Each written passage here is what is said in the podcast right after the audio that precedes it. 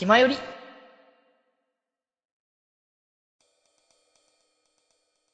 いろいろちょっとお話をちょっとね、聞かせてもらえてよかったなっていうところなんですけれども、とりあえずこのパートの最後にですね、まず、えーはい今後 VTuber としてね、活動されるということで、どんな活動をしていきたいのかなというのをちょっとお聞きできたらなと思います。はい、わかりました。現在の展望なんですけど、はいはい。俺自身が、今はゲームを中心に、ちょくちょく他のジャンルにも手を出してっていう風にやらせてもらってると思うんですけど、はい。これからは自分自身でやっぱ何かを作り出すクリエイティブな活動の方をしていきたいなっていう風に考えていて、今でもお絵描きとか小説を書いたりみたいなことはしてるんですけど、はいはい。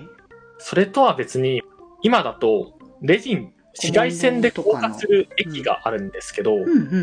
それを使ったアクセサリーだとか、キーホルダー作り、そういった方面にもどんどん手を出していって、自分のできるみたいなことを増やしていくような活動がしたいなとは思ってます。はあ、でも素敵ですね。やっぱそうやって自分の活動の幅をやっぱ自分自身で広げていくっていうのは、すごく素敵なことだなっていうのは。そうですね。やっぱりいい意味で個人でやらせていただいてるのでう、んうん。やりたいことを自分で決めて、自分で計画してやっていけるみたいなところは、やっぱ強みとしてあるのかなっていうふうに一つ感じてますね。うーん。確かにそういう部分なのかなって。いやー、だから本当、いろんなことに調整していかなきゃなって。僕も、うちの番組のね、ビジュアルをちょっと最近一新させていただいて、今まではうちの相方君が基本、うちのことをほぼほぼやってくれてたんですけど、昔は。はい。僕もやっぱ頑張らなきゃなっていう流れでイラストを相方君ではなくて別の本当にはい普通に絵描かれてる同人の方ですかねうんうん。っていうのがあったんでじゃあそれを活用していこうってことで初めてライブ 2D を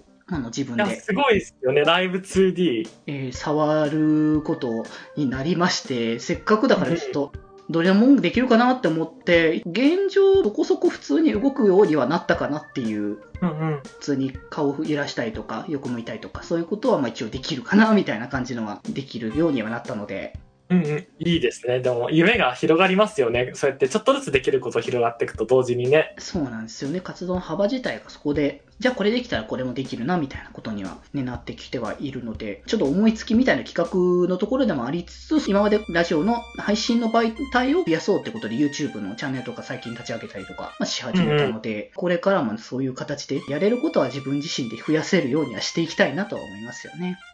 うんうんうん。そうですね。うん、本当にだから、ある種、配信の枠にとどまる必要性は多分ないのかなっていうところですね、そういう感じだと。それはそうですね。感じますね。配信だけじゃなくて、もっと Twitter だったりだとか、うんうんいろんな媒体を使ってこんなことやってるんだよっていうふうに自分の好きなものをどんどんアピールしていきたいなっていうふうには感じますね。そういう面ではある意味この番組ともやってることはどんどん近くなってくるのかなっていうにも感じてます。あー、僕、たびたびこれ言ってるんですけど、僕、は自分がオタクじゃなくなったら、この番組終わるなって思ってるんで、なるほど。もう好きな気持ちを前に放出できなくなった時点で多分番組やらなくなると思うので、だからやっぱ、この先も大きな気持ちを出し続けられるようにいろいろ活動はしていきたいなという感じですね。うんうんうん。そうですね。ということで、これからもね、お互い好きな気持ちをいろんな形でお届けしていくっていうところで、じゃあ次のパートではその好きな部分について掘り下げをしていきたいかなと思っております。はい、わかりました。気ままに寄り道クラブでは皆様のお便りを募集しております。メッセージの宛先は、ツイッターアカウントは気まより、その他感想は、ハッシュタグ、気まよりにて募集しております。そして、この番組をお聞きの皆さん、ぜひぜひ番組購読をよろしくお願いします。